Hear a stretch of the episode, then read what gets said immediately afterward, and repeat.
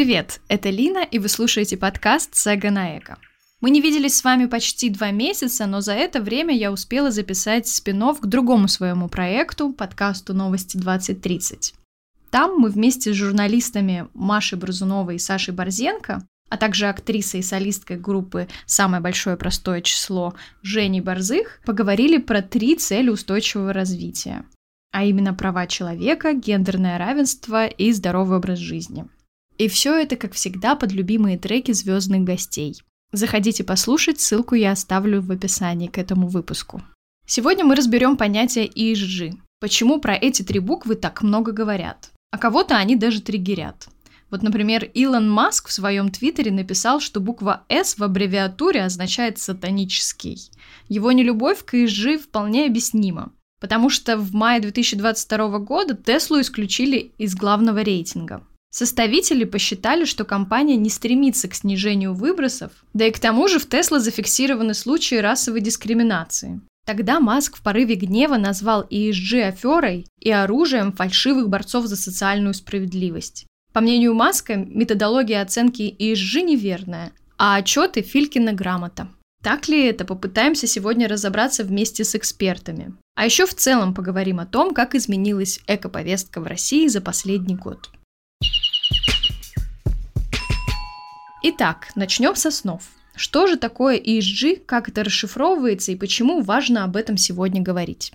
Сама по себе история ESG возникла с принятия концепции устойчивого развития, цели устойчивого развития ООН. Рассказывает Андрей Хорошилов, основатель проекта по высадке деревьев «Сохрани лес». Вот она заменила план э, тысячелетия, который раньше действовал. Правители мира приняли решение о том, что нужно сделать новую историю, новый план, чтобы наша планета каким-то образом продолжила существование. Сам по себе цели устойчивого развития содержит в себя достаточно много разных историй. Это и начиная с равенства полов, доступ к чистой воде и много, много всего-всего. После этого получилось так, что выделили три основных блока, как раз И, С и G. И это больше про экологию, S это про социалку, и J это про корпоративное управление. То есть компании, бизнес перевели цели устойчивого развития стран в свой собственный регламент, который должен способствовать компаниям хорошо развиваться, правильно развиваться и соответствовать как раз целям устойчивого развития. Сейчас, э, ну, ранее это было множество разных методов оценки, стандартов. Были такие там GRI правила, которые как раз характеризовали и говорили о том, как нужно составлять отчетность компании, чтобы соответствовать э, как раз ESG статусу. Вот э, сейчас мы наблюдаем тот факт, что международные верификаторы поуходили, и мы выстраиваем в России собственную, собственную систему рейтингования ESG, и поменялись также и цели, зачем мы это делаем. Что хочу отметить, что в последнее время мы отмечаем тенденцию, что компании сильно не разделяют э, все три буквы. То есть если буквально три года назад еще компании писали массово отчеты и в большей степени раскрывали свой вклад в каждую из этих трех букв, то есть экологическую, социальную, корпоративную, то сейчас мы видим, что границы стираются и не может быть экологического без социального, а социального без экологического. Есть сейчас большая потребность э, людей во всем зеленом, во всем экологичном и социальном. И, соответственно, если компания ведет, скажем так, аморальный образ жизни, загрязняет окружающую среду, то для людей с точки зрения социального это тоже есть плохо. И поэтому компании стремятся показать, э, как вклад в защиту окружающей среды влияет на социальный климат. Не только тех людей, которые проживают на территории, где стоит, например, конкретный завод, но и на сотрудников, потому что на самом деле сотрудники – это и есть компания. И они определяют микроклимат в компании, то, как она развивается. И сейчас тенденции такие, что именно сотрудники профсоюзы диктуют то, как компания должна относиться к экологии, какая должна быть у нее социальная ответственность. То есть это теперь работает не сверху вниз, а снизу вверх, правильно? В том числе, да. Но, к сожалению, к сожалению или к счастью, в России пока вроде бы как э, основным бенефициаром всей этой истории является государство. Потому что государство заинтересовано в том, чтобы бизнес был устойчивый и, прежде всего, заинтересовано в бережной эксплуатации природных ресурсов. Я как раз тебя хотела спросить, что же будет теперь драйвить сохранение и дальнейшее развитие принципов ESG в России, когда верификаторы ушли, перед кем отчитываться сейчас? Так получилось, что наша компания находится с другой стороны, то есть мы, получается, предлагаем свои услуги компаниям, чтобы они смогли как раз повысить свой там ESG рейтинг, э, либо там принять участие в разных экологических активностях. И здесь э, тенденция очень простая. Часть компаний действительно если так можно сказать, забили, либо отложили ESG-повестку и говорят, что нам пока не до этого. Но их очень-очень-очень мало, как оказалось. А другая часть компаний продолжает заниматься ESG, потому что есть достаточно жесткое регламентирование нормативно-правовое. То есть у нас экологическая повестка за последние два года претерпела очень большие изменения. Во-первых, у нас вступил в силу федеральный закон об ограничении выбросов парниковых газов, который как раз в рамках э, Парижской конвенции был принят мы очень сильно ужесточаем требования к этой истории. Идет Сахалинский эксперимент, после которого также будут внесены изменения в закон. То есть суммарно мы посчитали, около 20 нормативно-правовых актов было принято за 2022 год. А вы знаете, что он э, в принципе был очень сложный для России, но при этом экологическая повестка, она развивается. То есть первым драйвером, который служит, это большой интерес государства к этой теме государства и там отдельных персоналей в высших э, чинах нашего руководства.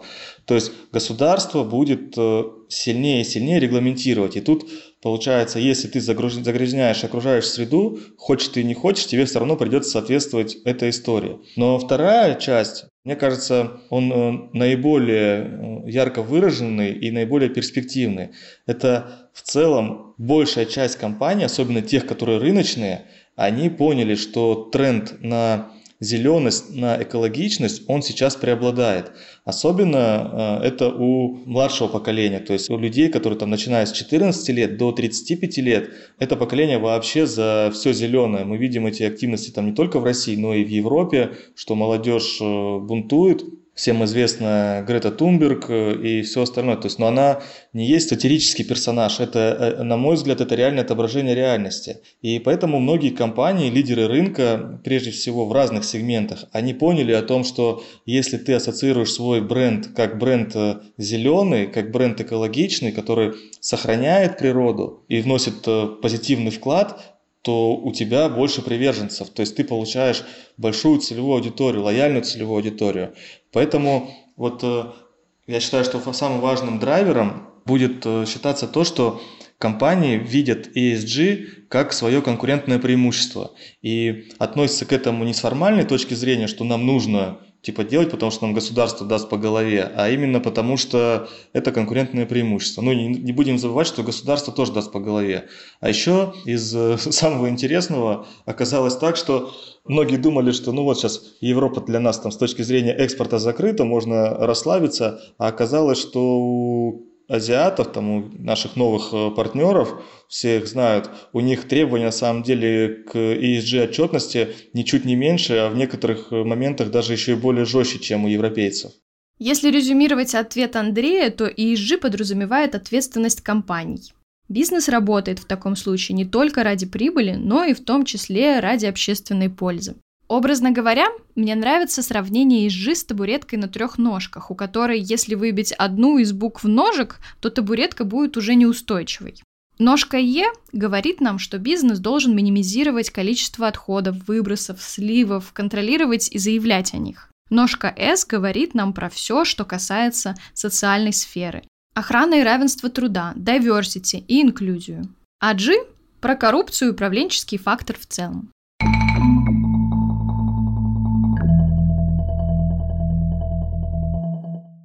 До недавнего времени в России работала большая четверка. Это международные крупнейшие компании, предоставляющие услуги независимого консалтинга и аудита. Как связан консалтинг и ESG-повестка, спросите вы? Вот про это нам сейчас расскажет бывшая сотрудница российского представительства Deloitte и нынешняя сотрудница австралийского. К тому же моя коллега по экоподкастингу, автор проекта «Все об экологии» Света Вазыкова. Начнем с того, что консалтинг, в принципе, бывает разный, и в последнее время очень часто стали запрашивать услуги у консалтинга именно в области ESG и устойчивого развития. Собственно, так и появился консалтинг в области ESG. По сути, мы просто предоставляем услуги в этой области для компаний. Ну, то есть так и называется ESG консалтинг. Какие компании к вам обращаются, да? С какими запросами? Тоже зависит от размера консалтинга. То есть, если мы, например, большая консалтинговая компания международная, то к нам приходят, соответственно, компании, у которых достаточно много денег, которые могут себе это позволить, позволить себе там брендовую консалтинговую компанию с именем. И тогда к нам приходят какие-то крупные, например, горнодобывающие компании, или сталилитейные, там, металлургические в смысле, энергетические и другие компании, просто которые большие, крупные в плане там, выручки и количества сотрудников, например. А если мы говорим о каких-то более маленьких компаниях, то есть для их уровня есть более маленькие компании консалтинговые в том числе. В чем заключалась твоя работа? То есть мне хочется сейчас, знаешь, больше раскрыть, что ты как ESG-консультант делала для клиентов. Какие тебе надо было писать отчеты, какие данные ты анализировала и какая конечная цель? Вообще зачем они приходили к вам за этими консультациями?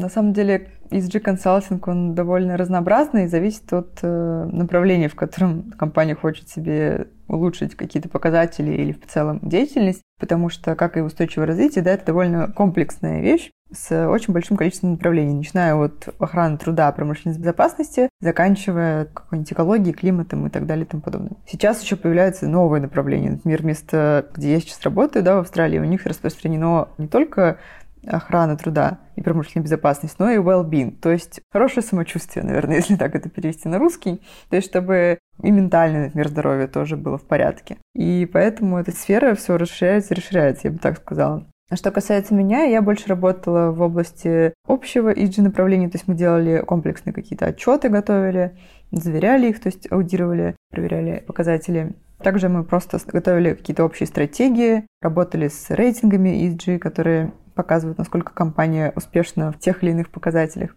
И получается, что потом просто мой фокус перешел больше в климатическую повестку, но в целом, получается, у меня есть опыт и в общем, и в более узкой сфере типа климата. И там, в принципе, в климате примерно то же самое. Мы смотрели, например, насколько компания успешная или там, насколько у нее раскрыта эта повестка, что нужно подтянуть, какую стратегию можно сделать, какие цели поставить, посчитать выбросы парниковых газов, проверить их, опять же, проаудировать и что-то вроде того. Но для кого эти компании заказывали эти отчеты? Для себя или это обязательно для крупных э, корпораций отчитываться перед государством? Сразу скажу, что некоторые показатели устойчивого развития или ESG, они так или иначе были раньше тоже распространены. Например, экологические показатели некоторые, они обязательны для соблюдения для каких-то крупных компаний были уже давно. То есть там загрязнение воздуха или загрязнение почв и так далее. И получается, что частично эти компании, которые к нам приходили, они уже этим занимались. Но у них, например, не была выстроена вот эта комплексная стратегия, отчет и так далее.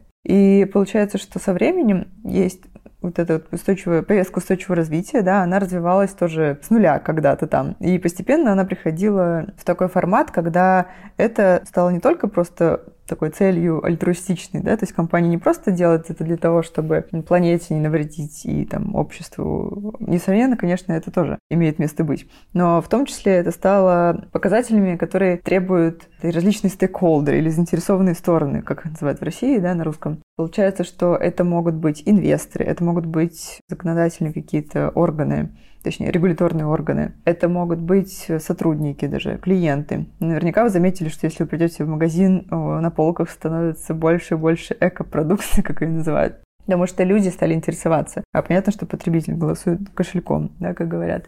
И что касается крупнейших компаний, я бы сказала, что, наверное, в России в большей степени это началось все с инвесторов, потому что инвесторы, они такие, знаете, заинтересованные стороны, которые должны смотреть очень далеко, очень на долгосрок. И я бы сказала, что поэтому, наверное, в том числе они стали одними из первых интересоваться и темой климата, и темой ESG, потому что они понимают, что если компания не станет развивать эту повестку, то в дальнейшем она просто перестанет быть конкурентоспособной, перестанет зарабатывать хорошие деньги, перестанет быть успешным бизнесом в целом. И, в принципе, это даже было доказано там, некоторыми исследователями, что если компания успешна в ESG показателях, там, устойчивом развитии, то она и в целом экономически более успешна.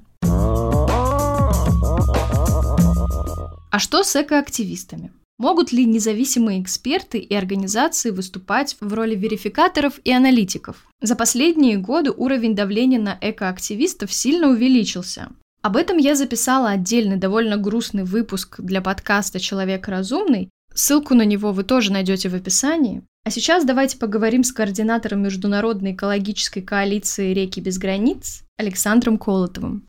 У нас были такой, я бы сказал, пилотный проект в свое время. То есть это в позапрошлом, прошлом году наши экологические активисты в Красноярске пытались сами анализировать отчеты об устойчивом развитии крупных компаний, которые имеют бизнес на территории Красноярского края и которые как бы, ну, действительно оказывают воздействие на окружающую среду. Я не знаю, можно ли говорить название этих компаний. В принципе, это не принципиально сейчас. На предмет, конечно же, не только там, ну, не столько того, где там компании врут. Тут уже вряд ли компании будут сознательно а, лгать в таких документах. А в том, что ну, не договаривают, фигуру умолчания и так далее. И, в общем, был довольно заинтересованный диалог, потому что некоторые замечания компании учли в следующем э, своем отчете, некоторые категорически отвергли, сказали, что нет, мы не будем так включать. Но давайте, в принципе, говорить честно. Для кого были эти отчеты по устойчивому развитию? Я вам скажу такой факт. Они первоначально писались на английском языке, а русский язык был вторым. На него переводилось просто. То есть понятно, что эти отчеты были для тех акционеров, которые, значит, за границами Российской Федерации, которые действительно смотрят на ESG, да, и кроме этого, это очень важно для того, чтобы получать, договариваться о кредитах со стороны банков, потому что банки обращают на эту повестку тоже большое внимание. И вот вся эта работа после 24 февраля прошлого года, да, она сейчас у нас в каком положении? Сейчас те компании, которые остались в России, работают в России, то есть им нужно, им действительно нужно принципиальное решение. То есть делать ли им, готовить ли им такие отчеты? Если готовить, то кто их аудитория? Для кого писать? И третье, да, ну, в смысле, теперь, когда мы сами по себе и вряд ли от наличия или отсутствия этого отчета повлияет на получение кредита в том или ином иностранном банке, да, надо, поэтому получается, что можно и думать и над содержанием, и над структурой этого отчета. Сейчас, ну, как бы, твори, выдумывай пробы. И вот здесь вот тоже, мне, мне кажется, это очень интересный кейс, посмотреть, кто и как будет делать такие отчеты среди компаний. Потому что реально мы все понимаем, что если еще раз, вот мы опять к этому возвращаемся. Если государству не нужны экологи-общественники, не нужна неподконтрольная экологическая общественность и экологические организации, тогда, получается, эти отчеты должны писаться для госчиновников. А госчиновники, в принципе, и так, в общем, прекрасно знают эти компании. Они там налоговые органы читают одни отчеты, там Роспотребнадзор другие отчеты, формы, там Росводресурсы те формы, которые им присылают, и каждое прочее ведомство, там, вплоть до Роспотребнадзора и охраны труда, МЧС, пожарных и так далее. Поэтому есть же повестка сейчас. Я говорю, что это, мне кажется, вот как краснокнижное животное. То есть мне интересно, оно есть или нет, оно среди вымерших видов или нет еще существует. Вернемся к вопросу о большой четверке консалтинговых компаний в России. Можешь помочь мне их перечислить? Давай сначала поясню, что это такое. Да. Сначала объясню, что такое большая четверка консалтинговых компаний. А, изначально это были компании аудиторские, которые проверяли финансовую информацию компаний. Им уже по более 150 лет, наверное. А дальше эти компании превратились в том числе в консалтинговые, то есть предоставляют консалтинговые услуги, не только проверяя, но и советуя, что там лучше сделать. И это компании Deloitte, Ernst Young или EY, PwC или PricewaterhouseCoopers и KPMG. Не помню, как расшифровывается, тоже видим, как это расшифровывается, но уже давно не используется это название. Так вот, эти компании глобальные, они международные, они были почти в каждой стране до недавних пор, но с недавних пор они покинули Россию, поэтому на самом деле это не значит, что сами там команды тоже ушли. По сути, экспертиза осталась, просто конкретные там локальные команды переименовались в другие юрлица, но продолжают работать. Ты говорила про ESG-рейтинги, которые, скорее всего, делали для отчета перед э, какими-то органами. Они остались или эти рейтинги тоже поменялись? Откуда был запрос? Потому что если мы говорим про, например, Парижское соглашение, которое Россия когда-то ратифицировала, да, там были какие-то стандарты, которым и вообще какие-то общие цели, к которым все государства должны были идти, и в том числе и Россия. Как сейчас с этим обстоят дела? Слушай, ну ты, наверное, немножко намешала про всякие руководства и стандарты, да, это все таки не то же самое, что ESG-рейтинги. Есть как бы руководства и стандарты, которые, ну, ты их можешь использовать в любой стране, неважно, там, есть представительство у них в России или нет. А есть ESG-рейтинги, это, по сути, компании, которые, опять же, имеют свой какой-то список показателей, и они по нему могут оценить компанию. Действительно, некоторые из них ушли из России, но это касается каких-то международных рейтингов. Но это не значит, что у нас нет своих локальных. На самом деле сейчас как раз расцвет именно для российских компаний, для российских рейтингов, расцвет именно локальных практик. И получается, что они начали зарождаться ну, тоже несколько лет назад вместе с международными, но они, были, они не были настолько популярными.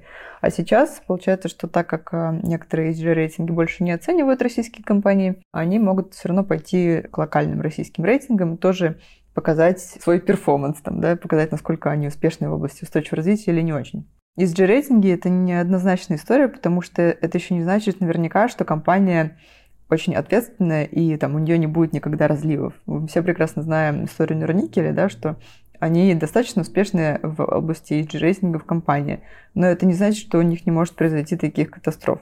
Очень интересно мне, потому что я ничего не понимаю, мне кажется. Как это вообще работает? То есть в моей голове увиделось так, что есть какая-то общая повестка мировая, Россия как часть мирового сообщества следовала обязательствам, были консалтинговые компании, которых нанимали крупные корпорации, если мы уже говорим про Норникель, например, Норникель, шел к какому-нибудь там Делойту, заказывал у них полный аудит их деятельности, и в итоге показывал, что, ребят, смотрите, мы в рамках стандартов работаем. Выбросы у нас не превышают норму. Ну, это не совсем так, да, потому что получается, что мы не то чтобы на уровне, опять же, регуляторном заверяли и проверяли что-то. То есть, по сути, все практики, которые мы делали или консультировали компании, мы в первую очередь добровольные какие-то вещи, да, которые компания сама хочет сделать. Это, то есть это носит рекомендательный характер? По сути, да. То есть фишка в том, что мы не можем прийти и сказать компании делать только так, а не иначе, потому что мы не регулятор. Мы не Минприроды или там, мы не Росприроднадзор. Это могут делать как раз только органы. И ставить какие-то обязательные условия могут тоже только органы. А по сути, консалтинговые компании могут только помочь другим компаниям улучшить свои показатели, чтобы, там, не знаю, не получить штраф, или чтобы не попасть под штраф в каком-то обозримом будущем, если введется новые, новые законы. Потому что, например, сейчас, вот, буквально недавно у меня был проект, мы анализировали нововводимые изменения в закон, чтобы компания понимала уже заранее, насколько ей надо быть осторожной там, с выбросами парниковых газов или не очень, или все окей. И также мы можем порекомендовать, как стать лучше сверх закона. То есть, по сути, практически все, что мы делаем, это сверх закона. Все это скорее про, вот, опять же, рейтинги, ESG-рейтинги, это, опять же, для инвесторов. В основном на них инвесторы смотрят, потому что это просто показатель такой наиболее прозрачный. Инвесторы сразу могут посмотреть, таблицы и ну, понять, насколько им нравится, не нравится. Что касается, опять же, соблюдения закона или не соблюдения закона, это уже другой уровень. Обязательный, прямо скажем. А то, что касается, да, тогда закончим про руководство и стандарты. Да, действительно есть руководство и стандарты, но, опять же, они не обязательны к исполнению, если, опять же, это не на уровне страны не принято, потому что во многих странах уже это становится обязательным. Вот эта отчетность нефинансовая, да, э, отчеты об устойчивом развитии. И выходит, что мы можем следовать этим руководственным стандартам, подготовить компаниям отчеты в этом ключе, э, в соответствии с ними, да, и дальше перепроверить, что кто-то посчитал или там они посчитали правильно или неправильно в соответствии с каким-то руководством. Но, опять же, это не обязательно.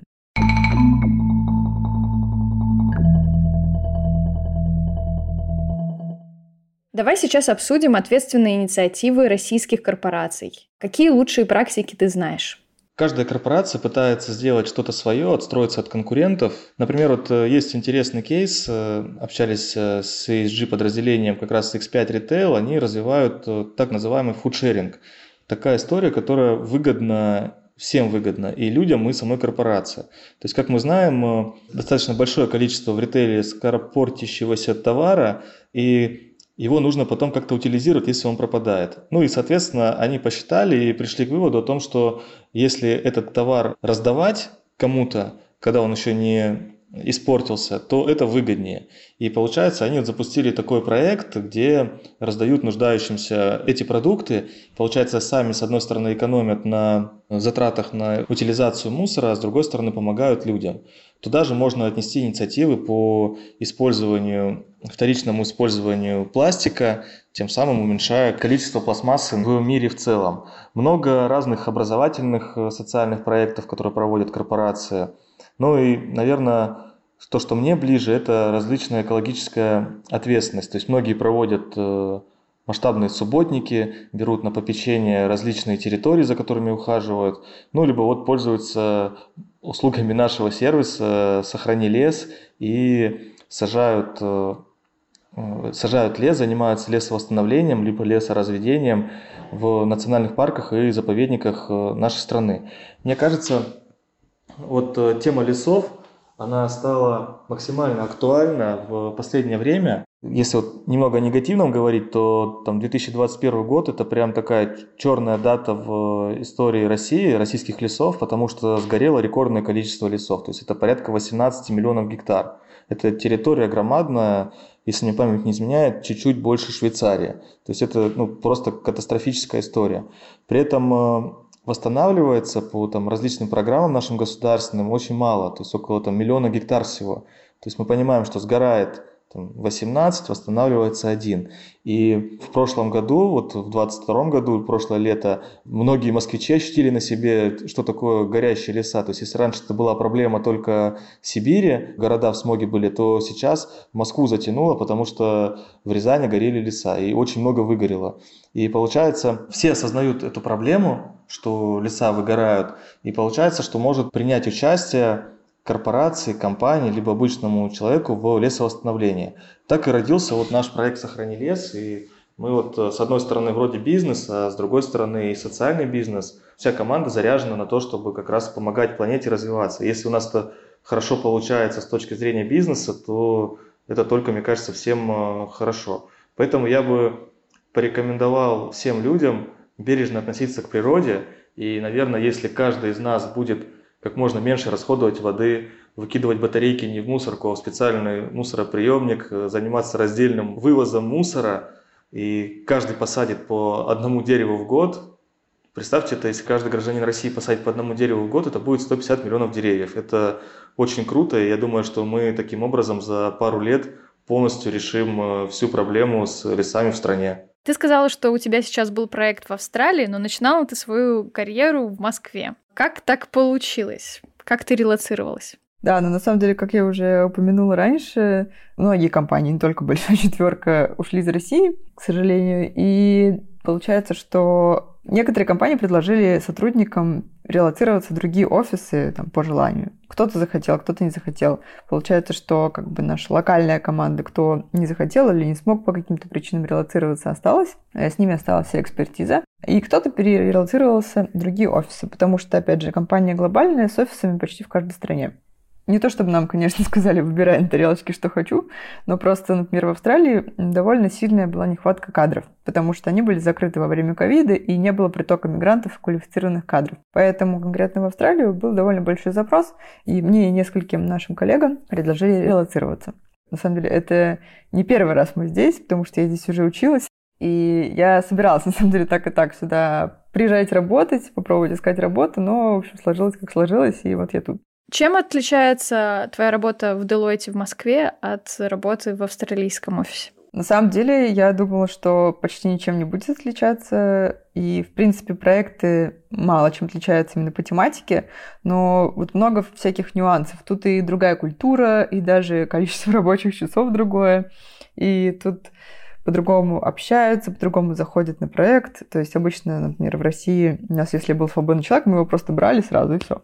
А тут э, ты, если не понетворкаешь с человеком, если ты не узнаешь команду, если не познакомишься внутри с коллегами, если тебя никто не будет знать, тебя никто не возьмет на проект.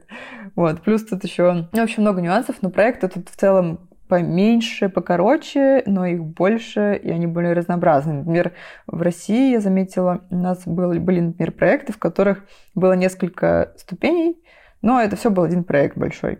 И все делалось вот как-то поступательно. А тут это может быть разбито на несколько разных проектов, например, пять штук. То есть, допустим, мы готовили раньше отчет об устойчивом развитии, в него входила уже как бы и оценка существенных тем, ну, это в рамках, в общем, стандарта нужно делать. Плюс дальше там подготовка отчета, дизайн верстка, все это мы же проверяли. А здесь один отдельный проект, может быть, это оценка существенных тем, и он достаточно большой и крупный, и это делается, иногда может делаться более как-то детально, что ли, с большим, с большей дотошностью. Но я думаю, что это в том числе связано с тем, что здесь в целом больше развита эта практика в силу того, что здесь больше именно законодательных, опять же, мер. То есть не то чтобы... Я на самом деле думала, что здесь больше будет, опять же, экспертизы, более будут опытными, оп, опытными эксперты, но оказалось, что не совсем так. То есть в каких-то вещах мы даже лучше разбираемся, потому что мы сами это читали, все изучали, и нужно было экспертизу с нуля нарабатывать. А здесь получается, что много спускается сверху уже. То есть у них на многие вещи уже есть какие-то законы, акты, и нужно по ним просто все это готовить и отчитываться. Поэтому тут еще, кстати, один такой момент тоже интересный, да, что часто спрашивают, что вот, что Россия такая отсталая. Э, нет, друзья, это не так. То есть просто очень сильно зависит все от законодательства.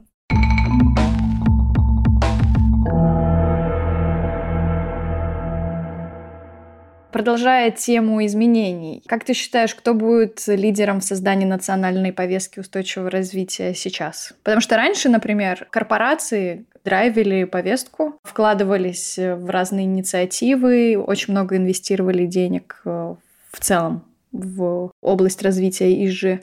А сейчас, кроме государства, и ты сказал азиатские партнеры? Ну да, сказал, да. Я на самом деле считаю, что большая часть корпораций, я не скажу, что все, но значительная часть корпораций, которые драйвили повестку в прошлый период, наш этап, они также продолжили ее драйвить.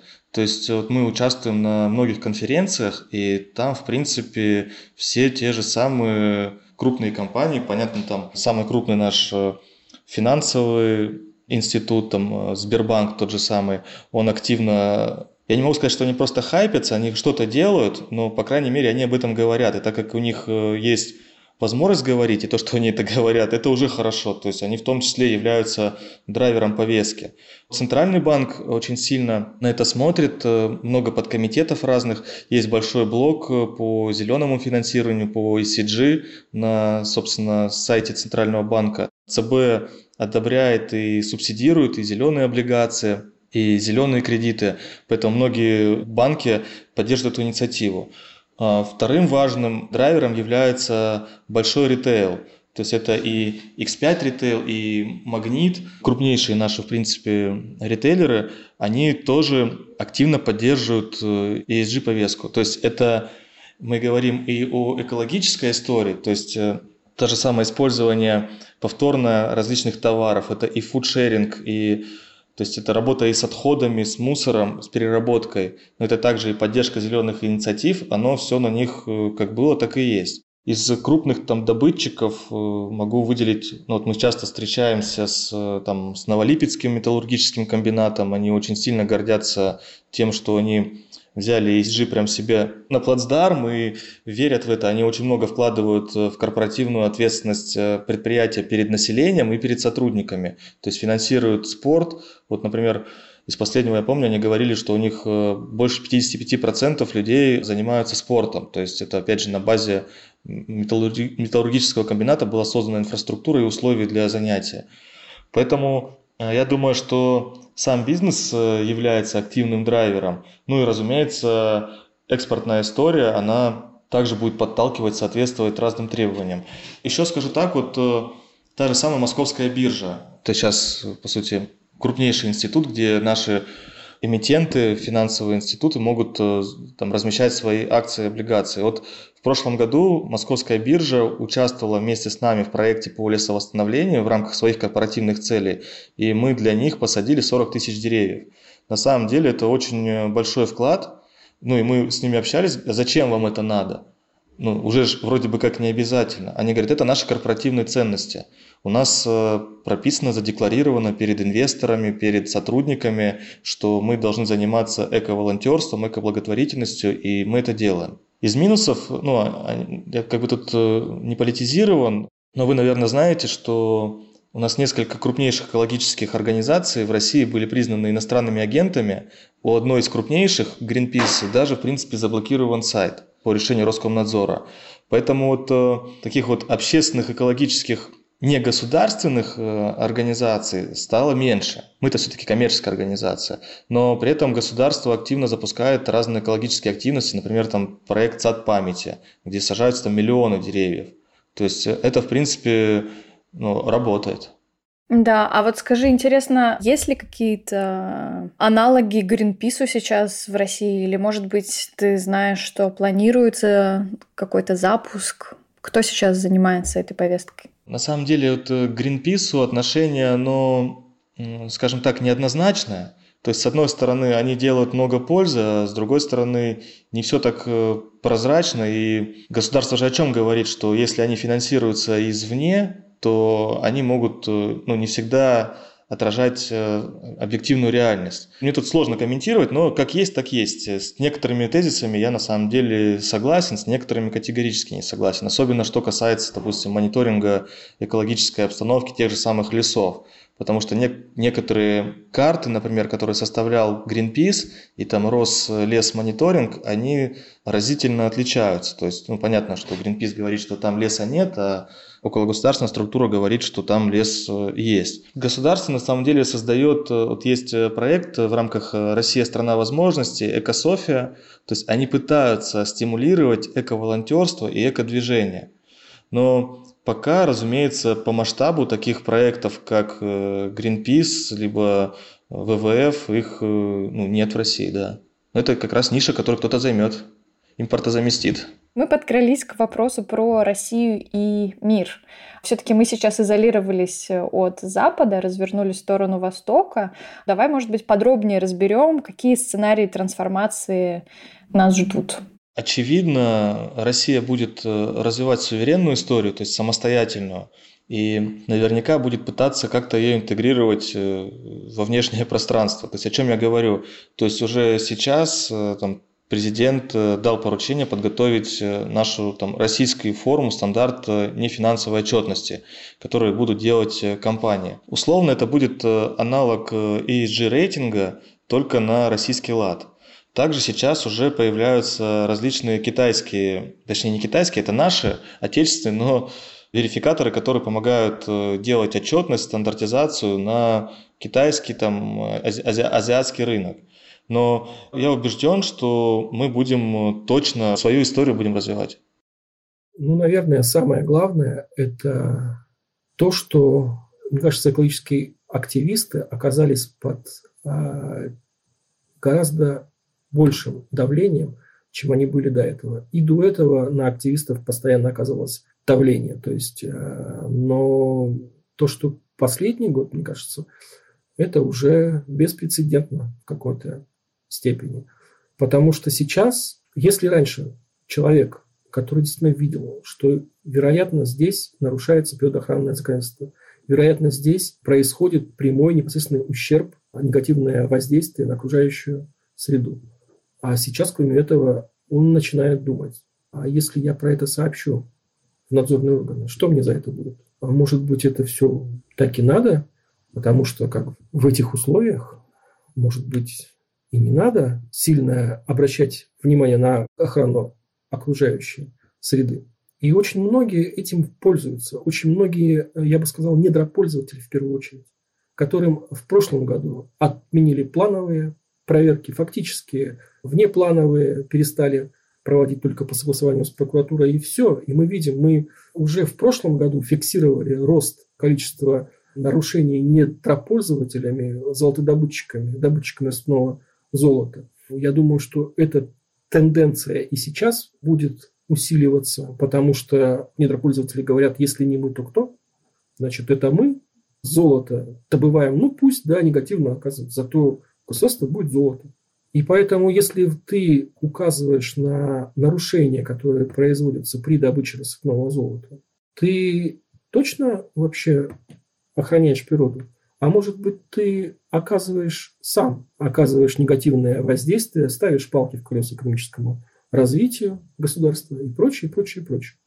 Вопросы. И то, и то, что мы видим в последнее время, не сказать, что снимает опасения. Наоборот, когда э, я считаю, допустим, что Всемирный фонд природы, который недавно признали иностранным агентом, да, я считаю, что там просто все люди, которые сотрудники этого фонда, с кем я сталкивался, это люди, которые реально радеют за нашу родную природу, которые пытались сделать лучше, пытались ее охранять и защищать. И другой такой организацией, которая действительно оказывает то же самое на территории всей Российской Федерации, является Greenpeace России. У нас по факту получилось так, сложилось так, что две самые мощные природоохранные организации – это Greenpeace и Всемирный фонд природы, которые по своему происхождению иностранные.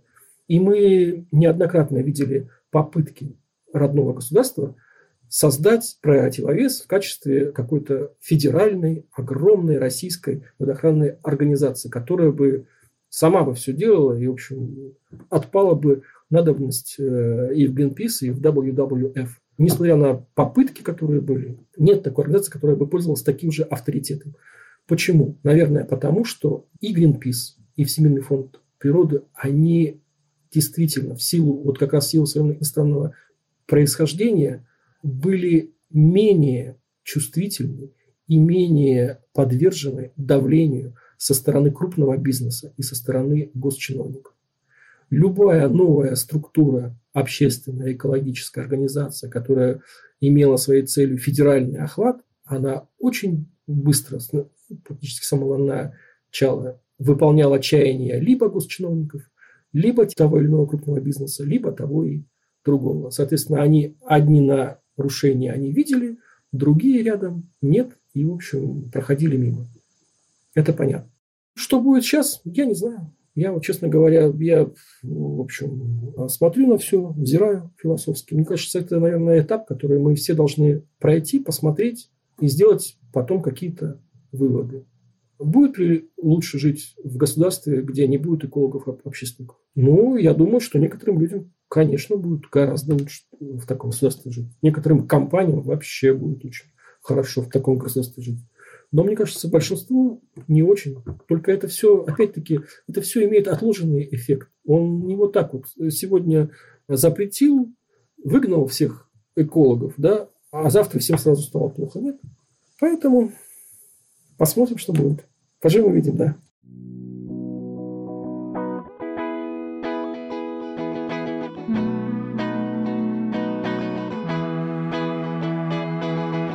Все ссылки на организации, которые мы сегодня так или иначе упоминали, вы найдете в описании к этому подкасту. Спасибо, что были сегодня со мной. Не забывайте подписываться на подкаст Сега на Эко, рассказывайте о нем друзьям. Дальше будет только интереснее.